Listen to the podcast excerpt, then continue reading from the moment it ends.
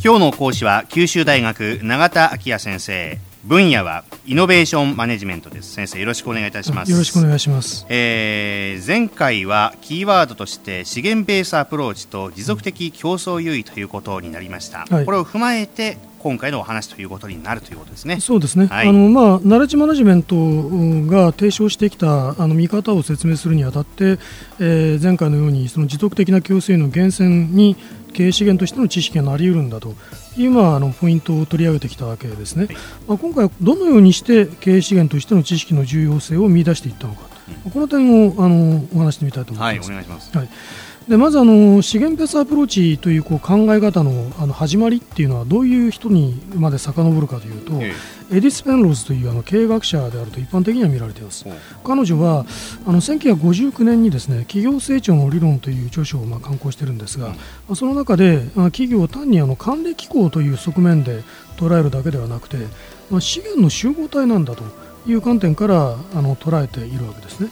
そしてあのそれぞれの企業の成長パターンが異なる理由というのをそれぞれの企業が持っている経営資源の一斉にあるというふうにあの見ていったわけです。にですね、えー、はい、でそういう考え方が、まあ、その後1980年代の半ば頃からだと思いますが、まあ、持続的競争優位の源泉を、まあ、探索するという、まあ、この経営戦略論の、えー、研究者らによって、まあ、発展させられていくわけですね。はい、その同じ環境条件のもとにこう置かれている複数の企業だからといって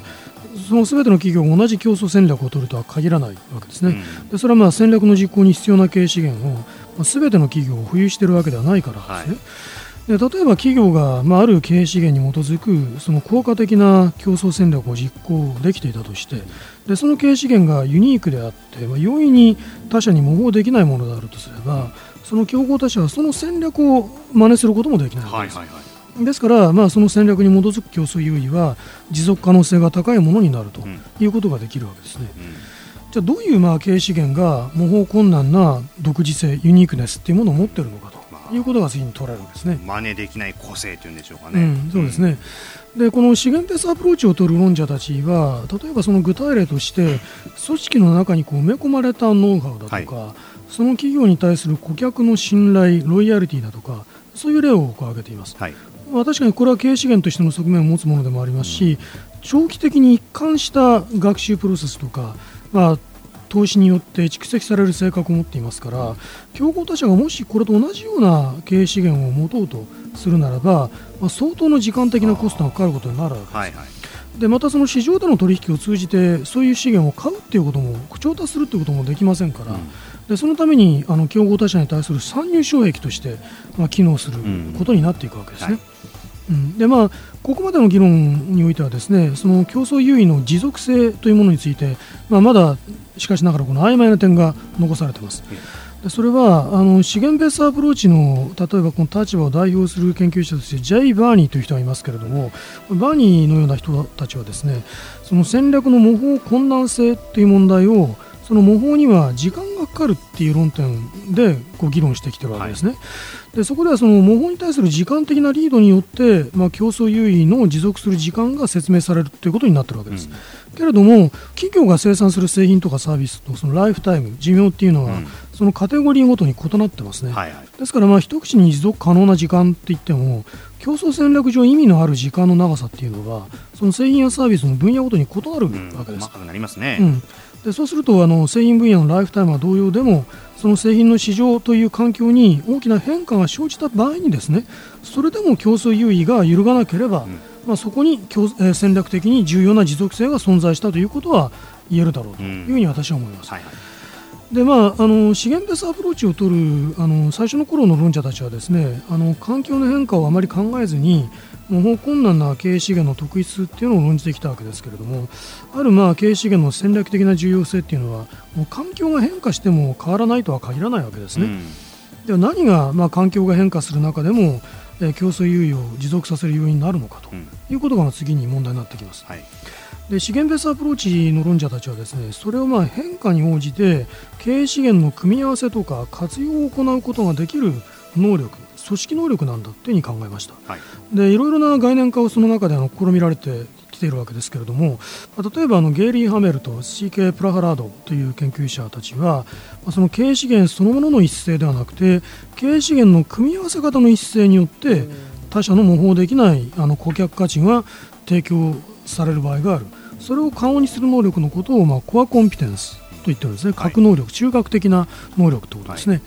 それからまたデイビッド・ティースといったあの研究者たちはその市場の変化に対応して経営資源をこう統合したりですね再構成したりできる能力をダイナミック・ケーパビリティというふうにこう呼んでるわけです。で考えてみるとこの模倣困難な経営資源の本質っていうのは例えば、まあ、顧客ロイヤリティだとかあ、まあ、あの本質的には一種のこう知識としての側面があるわけですね、はいはい、それから環境変化に対応するダイナミックな組織能力その資源を組み合わせていくことができる能力っていうのもある種のこう知識の積み重ねによって提供できているものだっていうに見ることができます。ですからある種のこう知識というものが、まあ、まさに持続的な競争優の源泉になり得る性格を持つものなんだというようなあの理解にこう到達することになっていたわけですね。まあ、どうでしょ。うざっくり言いますとその当てずっぽうとかなんか大体の感覚とか、うん、その場のフィーリングといったものだけじゃその環境の変化には対応できなくてそれこそ誰にも真似できない強い個性とかその知識の組み合わせによって競争優位が持続するということになるでしょうかね、はい、そうそうですね。そうご理解いただいてよろしいと思います。はい、わかりました、ではここまでのお話まとめていただいてキーワードを挙げていただくとどうでしょうか？そうですね、まあ、今日もあの非常にいろいろなあの論点を取り上げてきましたけれども特に取り上げ今日重要なもあのキーワードとしては模倣困難な経営資源。それから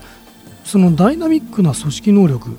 まあ、こういうことについてもう少しあの解説していきたいと思いますから、まあ、一つあのご記憶いただけるとよろしいかと思います。はい、はいえー、ということで今朝は九州大学永田昭也先生にお話を伺いました。ありがとうございました。ありがとうございました。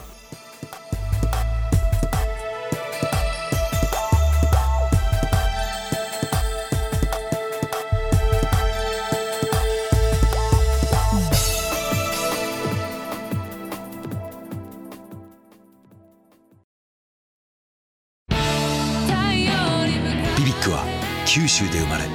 九州の人たちに光を届けています。九州のお客様が光り輝くように。それが QTnet の変わらない思いです。キラキラつながる QTnet。